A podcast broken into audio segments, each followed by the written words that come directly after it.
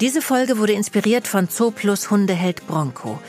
Der mittelgroße hellbraune Australian Kelpie guckt einen Scheu an und sieht aus, als könne er keiner Fliege was zuleide tun. Aber er kann auch anders. Da waren es nach drei Tagen schon zwei Beißvorfälle. Große Aufregung, bei uns große Überforderung. Oh Gott, also irgendwie so einfach ist doch irgendwie alles gar nicht. Und wow, also ein Hund ist nicht nur lieb und nett und läuft einfach mit und ist gar kein Problem und ist ein Familienmitglied. Nee, echt ganz schöne Herausforderung und können, neue Erkenntnis, können wirklich auch gefährlich werden. Die Geschichte von Bronco ist kein Einzelfall. In der heutigen Folge sprechen wir über den Umgang mit aggressiven Hunden und ihr erfahrt, wie sich unser Hundeheld in seinem neuen sicheren Zuhause entwickelt hat. Fantastic Paws. Hundehelden und ihre Geschichten. Präsentiert von Zoo Plus, die führende Online-Plattform für Heimtierbedarf in Europa. Hallo und herzlich willkommen bei unserer neuen Folge Fantastic Paws. Ich bin Andrea Sawatzki und darf euch heute wieder eine berührende Geschichte eines Hundehelden erzählen. Jeder Hundebesitzer wünscht sich einen Hund, mit dem er durch dick und dünn gehen kann.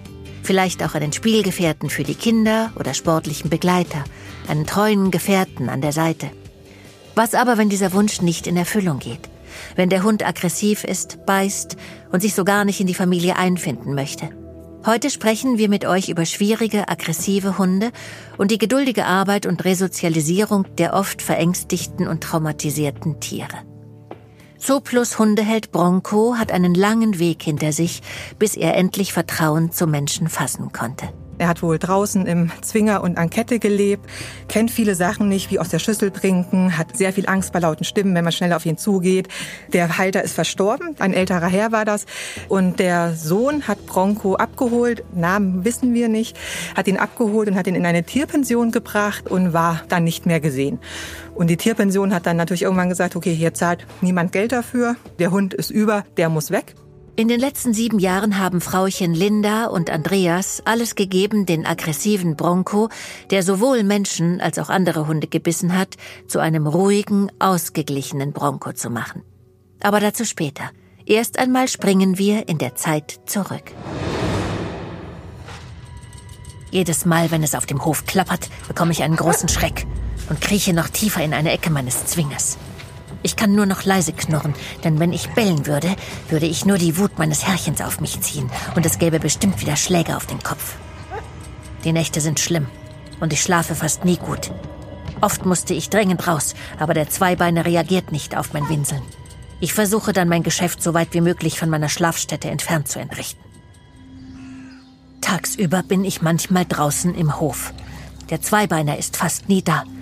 An meine Kette gebunden kann ich nur knapp bis zum Zaun laufen. Ich habe wahnsinnige Angst vor dem Zweibeiner, wenn er zurückkommt. Und so auch vor allen Menschen und auch Tieren, die im Laufe jedes Tages vorbeigehen. Besonders wenn andere Hunde am Zaun entlang schnüffeln, bekomme ich Panik. Wenn der nun reinkäme und mich angreifen würde. An der Kette könnte ich mich nicht wehren. Also dann immer die Flucht nach vorn. Ich mache mich größer als ich bin, lauter als ich bin und wilder als ich bin. Eines Tages kommt der Zweibeiner abends nicht mehr zurück. Ein paar Tage bin ich allein auf dem Hof.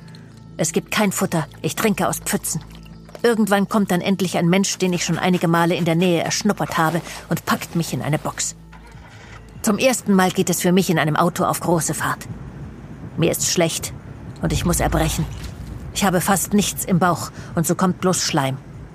Die Situation verstehe ich nicht und ich mache mich ganz klein, bin ganz still und versuche alles zu ignorieren. Ich habe Angst vor den Schlägen, die bestimmt gleich kommen. Aber nichts geschieht. Ich bin so froh, von dem Zwinger und dem Hof weg zu sein. Zuerst bin ich auf einem neuen Hof mit ganz vielen Hunden. Das verunsichert mich total. Erstmal ruhig bleiben und abwarten. Einige Tage später wieder viele Hunde, viele Gerüche. Es ist mir alles so fremd. Meine Panik legt sich und immer wenn es einen Spaziergang gibt, gehe ich brav mit. Tief in mir brodeln jedoch die Wut und die Angst weiter. Ich kann einfach niemandem trauen. Auch nicht den nett wirkenden Menschen um mich herum. Wer weiß, wann sie ihr wahres Gesicht zeigen. Aber so lange werde ich still sein und die Wut herunterschlucken. Und dann kommen Linda und Andreas. Ich bleibe einfach so abwartend und ruhig wie möglich, versuche nicht laut und wütend zu werden. Bei Linda habe ich sofort gemerkt, dass sie mir nichts tun wird. und sie auf alles, was ich anstelle, mit Streicheln und Lob reagiert. Andreas jedoch hat mich mit seiner Stimme und seiner Größe an den alten Zweibeiner von früher erinnert. Das macht mir Angst. Solchen Menschen traue ich nicht. Obwohl Andreas auch sehr freundlich zu mir ist. Jetzt bin ich schon ziemlich lange bei Linda und Andreas und sie kennen mich nun richtig gut. Es passiert leider noch oft, dass meine Angst, die Panik und dann die Wut aus mir herausbrechen. Jeder Tag ist eine neue Aufgabe und ein Kampf mit mir selbst. So wie heute. Die Stadt gefällt mir irgendwie nicht. Es hat lange nicht geregnet. Überall wittere ich andere Hunde, die diesen Weg vor mir in Richtung des großen Parks gegangen sind. Ich hoffe einfach, dass ich keinem von ihnen begegne. Ihren Duftmarken nach sind einige von ihnen groß und gefährlich. Eigentlich sind alle gefährlich. Für mich. Und für Linda, die ich immer beschützen muss. In meinem neuen Rudel bin ich der Chef. Linda kuschelt immer mit mir. Und den anderen Zweibeiner, Andreas, den kann ich nicht besonders leiden. Ich denke oft, dass er viel zu dicht an Linda heranrückt. Aber das darf eigentlich nur ich. Ich passe auf Linda auf. Naja, und auch, dass mir niemand zu nahe kommt. Ich habe so oft Angst, dass wieder was Schlimmes passiert. Es ist nur so ein Gefühl, etwas, das im Dunkeln der Vergangenheit liegt, als ich noch ein Welpe war. Ich gehe dann lieber gleich auf Angriff. Das verschafft mir den Vorteil der Überraschung und dann fühle ich mich stark. Linda und ich sind im Park angekommen. Etwas entfernt beobachte ich gleich ein paar Artgenossen, die miteinander toben. Die tun doch nur so. Gleich krampft sich mein Bauch zusammen und mein Fell stellt sich auf. Die führen doch was im Schilde. Das kann nicht einfach nur Spielen sein. Die schauen doch immer her und spitzen schon ihre Ohren. Der große Zottelige da, der ist der Anführer. Ganz bestimmt. Wenn ich ihn auf den Rücken lege, hauen die anderen bestimmt ab und können mir nichts mehr tun. Die Frauchen und Herrchen der anderen Hunde stehen lachend auf der Wiese und beachten ihre vierbeinigen Banditen überhaupt nicht. Ich muss jetzt handeln, bevor wir überfallen werden. Ich sprinte los, denn nun bin ich wütend auf diese Verbrecherbande, die es auf uns abgesehen hat. Kurz spüre ich noch den Widerstand der Schleppleine, die Linda aus der Hand gleitet, dann bin ich frei. Meine Wut ist jetzt viel größer als meine Angst und mit vollem Karacho renne ich in das widerliche Zotteltier hinein. Wie ich es mir gedacht habe, ist es ein gemeiner Rüde. Ich versuche, ihn gleich am Hals mit meinen Zähnen zu erwischen, aber mein Maulkorb hindert mich daran, ihn niederzustrecken. Der große Zottel erschrickt im ersten Moment, dann setzt er zum Gegenangriff an. Ich habe keine Chance. Er ist viel schwerer und größer als ich. Die Zweibeine um uns herum werden laut und hektisch. Ich bekomme Panik. Dann ein sehr harter Zug an meinem Geschirr. Linda zieht mich von dem zottligen Ungetüm weg. Der Rüde wird von seinem Zweibeiner weggezogen, zeigt mir dann seinen Hintern und trabt wenig später, als wäre nichts gewesen, mit den anderen Hunden weg. Wollen die einfach einen neuen Plan aushecken? Aber nein, Sie spielen einfach weiter. Und ich darf nicht mitmachen? Wollte er mich vielleicht doch nicht angreifen und Linda anfallen? Ich bin erschöpft. Meine Angst und die Wut laugen mich aus. Linda schaut traurig zu mir. Die anderen Hunde scheinen beim Herumflitzen im Kreis dagegen viel Spaß zu haben. Eigentlich möchte ich das auch, aber ich traue mich nicht. Ich versuche nochmal zu testen, ob vielleicht doch einer der kleineren Artgenossen von mir Böses plant. Aber Linda führt mich straff und energisch aus dem Park hinaus. Sie wendet sich mir zu. Ihre Stimme ist wieder ruhig. Ach, das gibt mir Mut. Vielleicht werde ich beim nächsten Mal einfach versuchen mitzuspielen und nur etwas Abstand zu dem großen Zottel halten. Ich weiß, dass der Tag kommen wird. Und dann sind Angst und Wut verflogen. Aber jetzt, jetzt geht's erstmal wieder zurück in mein sicheres Zuhause. Heute haben wir einen Weg gefunden, für uns mit Bronco umzugehen. Das lief zu Hause mit klaren Regeln, für uns beide entspannt. Man konnte wieder Spaziergänge genießen, man konnte seinen Hund mitnehmen, man konnte mit seinem Hund, also man muss da natürlich aufpassen, aber unbeschwert am öffentlichen Leben teilnehmen, was eine Riesenerleichterung war und man hatte wirklich Spaß mit seinem Tier was zu machen. Broncos Geschichte ist kein Einzelfall und nicht immer finden sich Menschen wie Linda und Andreas, die das richtige Feingefühl und die Geduld haben, sich um einen aggressiven Hund zu kümmern und ihm die Stabilität zu geben, die er braucht. Heute hat die kleine Familie dank des richtigen Trainings einen Weg gefunden, friedlich mit Bronco zusammenzuleben. Ich freue mich, dass ich heute Ute Heberer bei mir habe. Ute leitet seit 30 Jahren das Tierheim Tiere in Not Odenwald. Ihr Fachgebiet Resozialisierung von schwierigen Tierheimhunden die Leute verstehen es oft gar nicht. Und wenn man so einen Hund sieht, der die Zähne bleckt, der einem androht, und dann ist es erstmal ja erschreckend und abschreckend. Aber wenn man sie dann versteht in ihrer Motivation und oft auch in ihrer Verzweiflung, und das ist so etwas, was ich gelernt habe im Tierschutz, wie viel Hunde auch einfach wie so ein brüllendes, verzweifeltes Kind nicht ängstlich reagieren und nicht resigniert reagieren, sondern ihre Frust und ihre Wut einfach rausbrüllen und ihre Verzweiflung, wenn man das mal verstanden hat, dann versteht man die Hunde und dann versteht man auch Aggression. Bevor wir von Ute hören, mit was für Hunden sie tagtäglich zu tun hat und ob aus einem aggressiven Hund doch ein entspanntes Familienmitglied werden kann, kommt wie immer erst das hier. Der Zoo Plus Rassencheck. Der Australian Kelpie ist ein Mix aus schottischen Collies und anderen britischen Hütehunden, die Ende des 19. Jahrhunderts in Australien miteinander gekreuzt wurden. Die erste Hündin, die aus dieser Kreuzung entstanden ist, trug den Namen Kelpie, was auf Gälisch so viel heißt wie Wassergeist. Kelpie hat den Startschuss für diese neue Hunderasse gegeben. Australian Kelpies erinnern von der Kopfform an Füchse, schmal und spitz mit mandelförmigen Augen. Das kurze, dichte Fell schützt vor extremer Kälte oder auch Wärme und ist ziemlich wasserdicht. Die mittelgroßen Hunde können eine Widerristhöhe von bis zu 51 Zentimetern haben und wiegen zwischen 11 und 20 Kilogramm. Auch wenn Kelpies heute meist nicht mehr als Hütehunde eingesetzt werden, so ist es immer noch eine Rasse mit großem Bewegungsdrang, Ausdauer und hoher Leistungsbereitschaft. Australian Kelpies brauchen eine gute Auslastung, können aber auch sehr sanft und ruhig sein. Mit der richtigen Erziehung eignen sie sich gut als treue und anhängliche Familienhunde. Diese robusten, schlauen Hunde können 15 Jahre alt werden.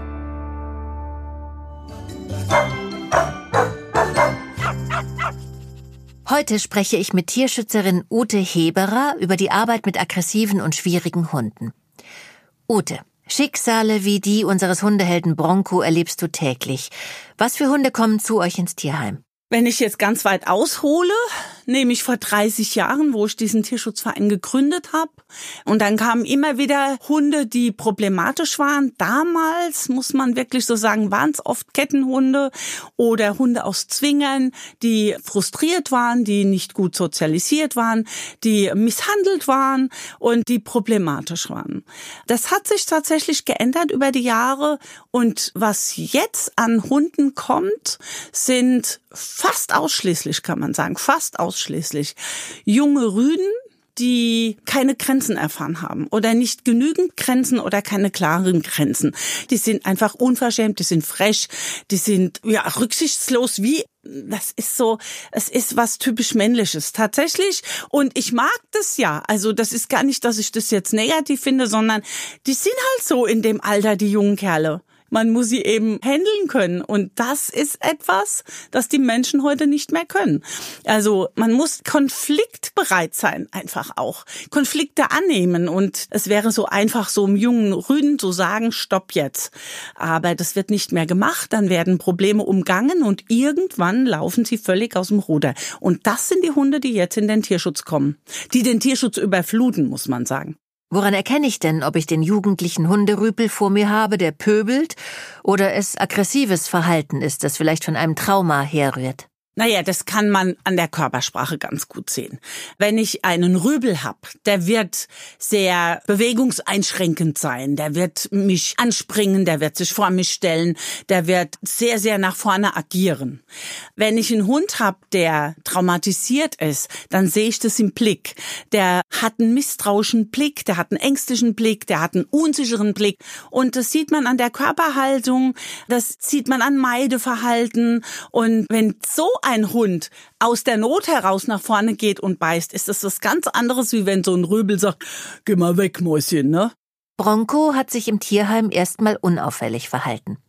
Erst in der neuen Umgebung, der neuen Freiheit, weg von Zwinger und Kette, kam sein Misstrauen und die Aggression zum Vorschein. Da herrschte erstmal große Überforderung auf allen Seiten.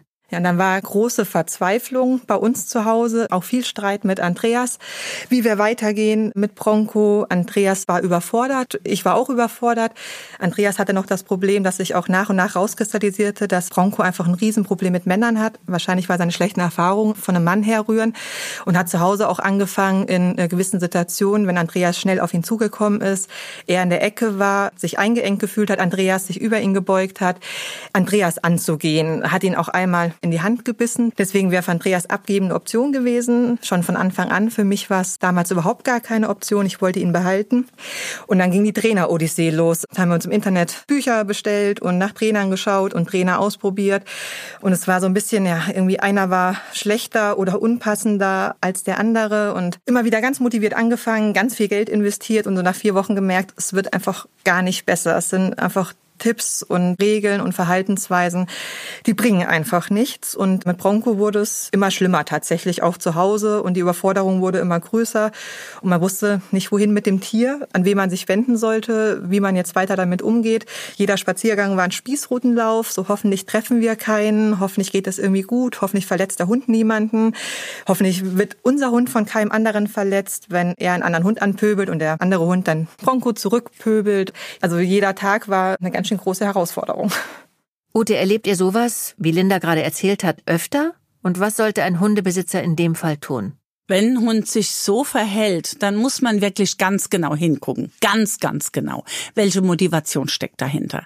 Also, was ist eben diese Unsicherheit, mit diesen ganzen Umweltreizen umzugehen? Diese Überforderung vielleicht von, ja, diesem Bilderwahn, der auf diese Tiere zukommt, die jetzt vielleicht in der Kette, in ihrer Umgebung, da war ja nicht viel Ablenkung. Und die Leute machen dann den Fehler und sagen so, ich zeig dir die Welt und zeigen den Hunden zu viel.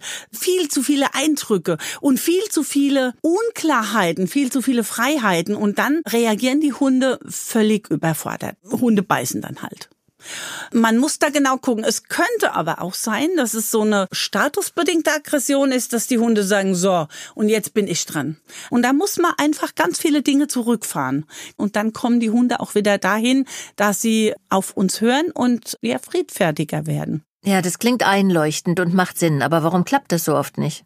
Das größte Problem ist eigentlich, was ich so sehe, wenn die Leute kommen mit so einem Hund zu mir in die Therapie oder in die Hundeschule, dann kommen die mit ganz viel Equipment.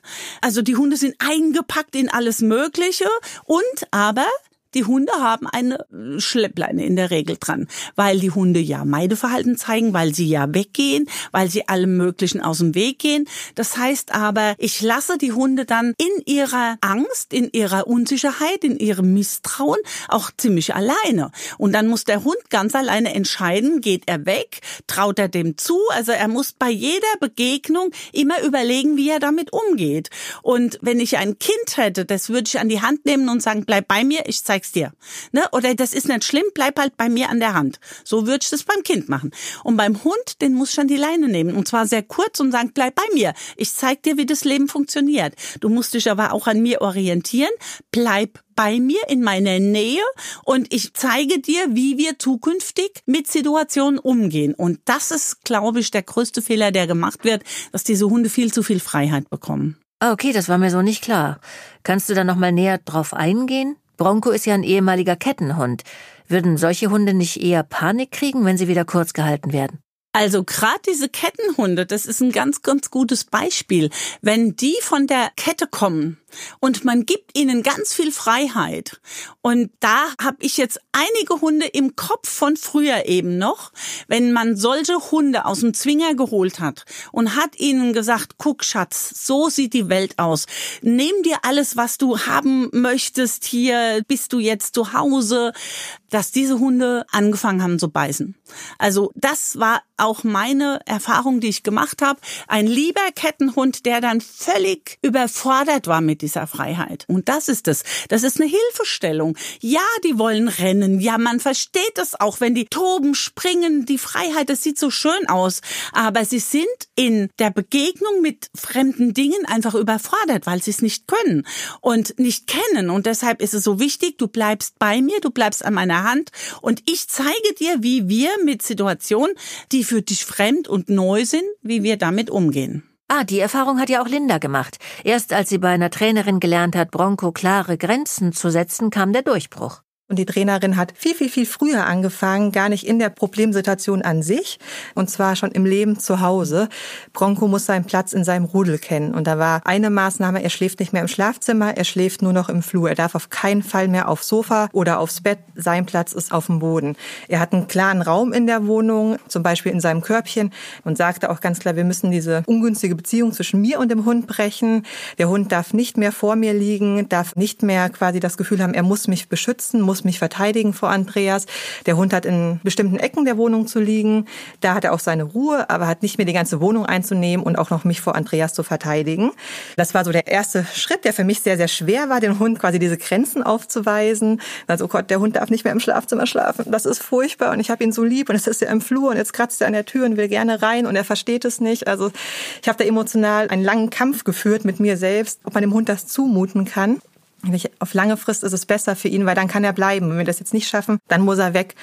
Und haben es dann relativ strikt geschafft, das durchzuziehen. Haben mit unserer Trainerin dann, als das klappte, angefangen draußen zu arbeiten. Zum Beispiel mit klaren Stoppsignalen. Also der Hund muss ein ganz deutliches Stoppsignal kennen. Wir haben das damit geübt, Leine auf den Boden werfen, ein klares Nein. Und sobald man merkt, ah, die Bürste geht hoch, er fixiert einen anderen Hund, er spannt sich an, zack, Leine auf dem Boden, ein deutliches Nein, ihn sofort rausholen, wieder an sich binden, an sich holen. Aber nicht vorbeifüttern, nicht den Konflikt vermeiden, nicht belohnen für ein selbstverständliches Verhalten, wie an einem anderen Hund vorbeizugehen. Wenn der Rudelführer da ist, also ich oder Andreas, ist das ein ganz normales Verhalten, weil wir die Richtung vorgeben und nicht er. Wichtig ist eben auch, dass die Chemie zwischen Hundehaltern und Trainer stimmt, nicht nur mit dem Hund. Unser Hundeheld Bronco hat Wahnsinnsfortschritte gemacht, trotzdem trägt er draußen einen Maulkorb. Das ist mehr zu seinem eigenen Schutz als zum Schutz Fremder. Durch sein liebes Aussehen wollen ihn nämlich viele streicheln, gehen einfach auf ihn zu, und das erschreckt ihn nach wie vor. Und viele reagieren dann ganz empört, wenn Bronco sie dann doch mal angeht. Also das Schlimme an einem Hund mit Maulkorb ist nicht der Hund mit Maulkorb, sondern die Gesellschaft um einen herum, muss man ganz klar sagen. Es ist wahnsinnig stigmatisiert. Also man erfährt von Ablehnung, ich würde teilweise sagen Verachtung, bis zu ganz übergriffigen Kommentaren. Jeden Tag eigentlich eine unschöne Situation, weil jeder der Meinung ist, er hätte das Recht, etwas dazu zu sagen. Sei es von, ach, warum trägt er den Maulkorb? Der ist ja so niedlich. Ich fasse einmal mal hin und dann ja ist nachher das Geschrei groß, wenn er doch nicht so niedlich ist und der Maulkorb doch einen Grund hat. Bis zu, das ist ein Kampfhund und mit sowas kann man nicht in der Stadt rumlaufen und das ist ja eine Frechheit, mit dem auf die Hundewiese zu gehen. Sowas kann man anderen Leuten ja gar nicht zumuten. Naja, ne, der Maulkorb ist ja gerade dafür da, dass er eigentlich nicht nichts machen kann. Aber mit sowas musste man sich jeden Tag auseinandersetzen. Bis zu, als ich dann äh, hochschwanger war oder meine Tochter auch schon dabei hatte, ernsthaft mich Menschen auf der Straße angesprochen haben, wie ich das denn mit mir vereinbaren könne, mit kleinem Kind und einem offensichtlich gefährlichen Hund zusammenzuleben. Trotz der Sicherheit für Hund und Mensch reagieren Außenstehende also mit großem Unverständnis auf Hunde mit Maulkorb. Ute, nimmst du das auch wahr?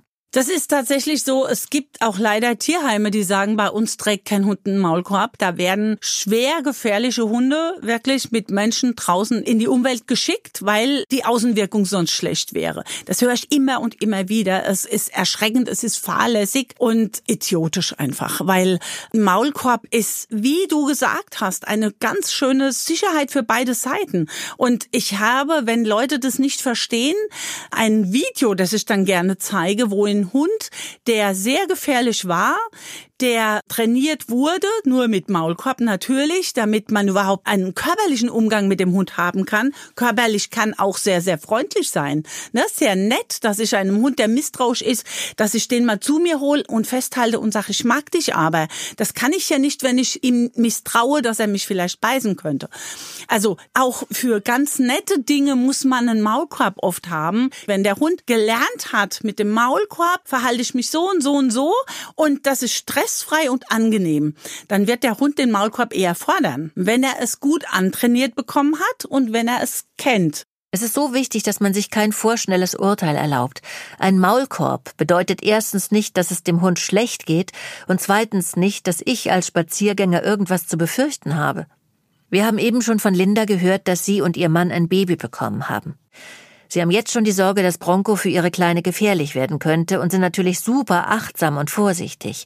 Was rätst du Familien mit Kindern, die einen aggressiven Hund zu Hause haben? Wenn junge Familien sich für Kinder entscheiden und schon einen Hund haben, dann darf man nicht sagen, oh, der arme Hund kommt jetzt zu kurz. Jetzt muss ich, wenn das Kind schläft und das Kind nicht da ist, mal ganz tolle Sachen mit dem Hund machen.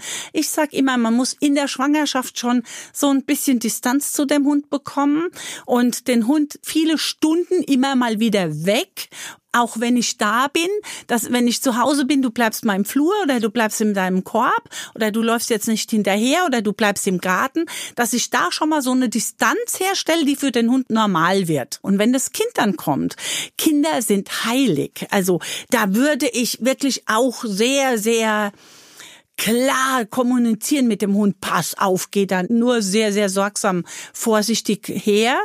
Und ich würde aber alle Dinge, wenn das Kind gefüttert wird, wenn es gestillt wird, darf der Hund dazu. Wenn ich mit dem Kind spazieren gehe, geht der Hund mit. Dass der Hund alles Positive, die menschlichen Zuwendungen, die er ja so gerne möchte, immer in Verbindung mit dem Kind erlebt. Schwierig wird das Krabbelalter tatsächlich. Da muss man sehr, sehr gucken, weil da manche Hunde wirklich, die so jagdlich motiviert sind und die fehlverknüpftes Beutefangverhalten zeigen. Und da muss man die Hunde trennen. Also wenn das Kind unbeaufsichtigt ist, dann muss man den Hund von dem Kind trennen. Da müssen die Eltern halt sehr verantwortungsbewusst mit umgehen. Aber es ist machbar. Ich hatte zwei Kinder, ganz viele Besuchskinder in meinem Leben und ich habe fünf Enkel. Und da ist nie irgendetwas passiert, obwohl ich immer bissige Hunde im Haus hatte. Ja, wir hatten ja auch immer Kinder und Hunde im Haus. Unsere Jungs sind mit einer Boxerhündin aufgewachsen, mit einer Dogge, mit einer Mopshündin, mit einem French Bully und das ist zum Glück immer gut gegangen. Ute, gibt es denn Rassen, die schneller aggressiv werden als andere? Jeder Hund kann beißen. Jeder. Jeder Hund kann dieses Verhalten zeigen, weil der Mensch einen falschen Umgang mit dem Hund hatte, egal in welcher Richtung. Ob er jetzt zu grob war oder zu fahrlässig viele Dinge durchgehen hat lassen. Es gibt allerdings Hunderassen, die in Tierheim so gut wie nie vorkommen, weil sie trotzdem selten beißen, auch bei Misshandlungen oder so nicht oder bei Überforderungen. Ja, es gibt so Hunderassen. Ich sag immer, wenn alle Leute Pudel hätten, bräuchte es keine Tierheime geben. Zum Beispiel. Das sind so niedliche Hunde. Auch Pudel können beißen. Natürlich hatten wir auch schon bissige Pudel. Natürlich. Aber diese Hunde kommen so gut wie nie ins Tierheim. Das muss man wirklich so sagen. Und es gibt Hunde, die sehr häufig in den Tierheimen vorkommen, weil sie gebissen haben. Nicht, weil sie gefährlicher sind, sondern weil es oftmals, ich will jetzt gar keine Rassen nennen, aber gerade diese Arbeitshunde, die viele, viele Jahrzehnte oder Jahrhunderte gehalten gehalten wurden als Diensthunde, als Begleithunde, als Wachhunde. Und die sollen jetzt in einer Familie mit fünf Kindern im Hochhaus ganz brav sein und sich alles gefallen lassen. Das geht nicht. Also das können die Hunde einfach nicht leisten. Und das sind die Tiere, die dann zu mir oder ins Tierheim kommen. Es ist so unfair den Hunden gegenüber. Und die ganzen Schäferhundartigen, Hütehundartigen, das sind Arbeitstiere. Immer gewesen. Die haben hart arbeiten müssen, am Tier ganz oft oder nachts als Wachhunde und tagsüber viele Stunden hatten die auch Ruhe. Da wollte auch keiner was von diesen Hunden. Der hatte ganz viel Ruhe auch. Und jetzt sind die 24-7 bei den Menschen, sind dauerhaft angesprochen und haben keine Aufgabe mehr. Und diese Hunde reagieren ganz oft gefrustet oder völlig überfordert mit der Gesamtsituation mit Aggressionsverhalten. Ja, das stimmt absolut. Liebe Ute, danke für das Gespräch und viel Erfolg weiterhin bei deiner besonderen Arbeit mit besonderen Hunden. Und zum Abschluss kommen wir zu unserem Trick der Woche. Ute, welche Übung legst du Haltern mit schwierigen Hunden ans Herz? Also eine schöne Übung, und ich nenne sie auch sehr, sehr schön, ist eben genau dem Hund Nähe anzubieten, aber auch mal Nähe einzufordern. Also du bleibst jetzt mal da. Das ist eine ganz banale Übung und das können ganz viele Hunde nicht mehr aushalten. Einfach mal liegen bleiben. Wir legen uns mal auf die Wiese und bleiben mal gemeinsam leben. Und das wäre so eine Übung, da mal Ruhe reinzubekommen. Wir machen was gemeinsam. Wir bleiben da jetzt stehen. Der Zooplus Trick der Woche. Wir gehen jetzt an Utes Ruheübung Schritt für Schritt ran. Ziel ist es, dass dein Hund auch in trubeligen Situationen neben dir zur Ruhe kommt und dir vertraut. Starte in einer reizarmen, ruhigen Umgebung, zum Beispiel deinem Wohnzimmer oder deinem Garten. Nutze einen Moment, in dem dein Hund nicht aufgedreht ist. Direkt nach dem Spielen oder Rumtollen ist also kein guter Zeitpunkt für die Übung. Setz dich auf den Boden und mach erstmal gar nichts. Gib dem Hund auch kein Kommando. Schau ihn gar nicht an. Am besten schweifst du entspannt mit deinen Gedanken ab. Selbst wenn dein Hund jetzt nervös wird oder anfängt zu bellen, tu nichts. Beruhig ihn auch nicht, atme einfach tief durch und versuche selbst zur Ruhe zu kommen. Dein Hund soll sich keine Ersatzbeschäftigung suchen können, am Stock kauen oder mit einem Spielzeug spielen, ist nämlich nicht zur Ruhe kommen. Wenn er sich dann entspannt und sich im besten Fall von allein ablegt, beendest du die Übung kommentarlos. Du stehst auf und nimmst deinen Hund freundlich mit. Verzichte hier erstmal auf eine Belohnung wie Leckerli, es soll keine Erwartungshaltung geschürt werden. Das machst du hier und da und verlängerst die ruhigen Momente immer mehr. Wenn es sicher klappt, dass dein Hund in ruhiger Umgebung neben dir entspannt, kannst du dann im Moment der Entspannung ein lobendes Signal dazu nehmen. Zum Beispiel Ruhe, fein. Das übst du erst in reizarmer Umgebung und kannst das dann auch nach draußen mitnehmen, zum Beispiel in einem Park oder beim Warten auf einer Bank. Und irgendwann kannst du dich dann hinsetzen, gibst das Kommando Ruhe und dein Hund legt sich entspannt neben dir ab, bis du das Kommando auflöst. Lass dich nicht stressen, wenn dein Hund erstmal gefühlt ewig braucht, um zur Ruhe zu kommen. Dann ist das so und ihr bleibt für eure Vertrauensübung länger in der bekannten, ruhigen Umgebung. Ach übrigens, genau wie dein Hund Ruhe lernen soll, kannst du diese Momente auch für dich nutzen, dich nicht stressen zu lassen.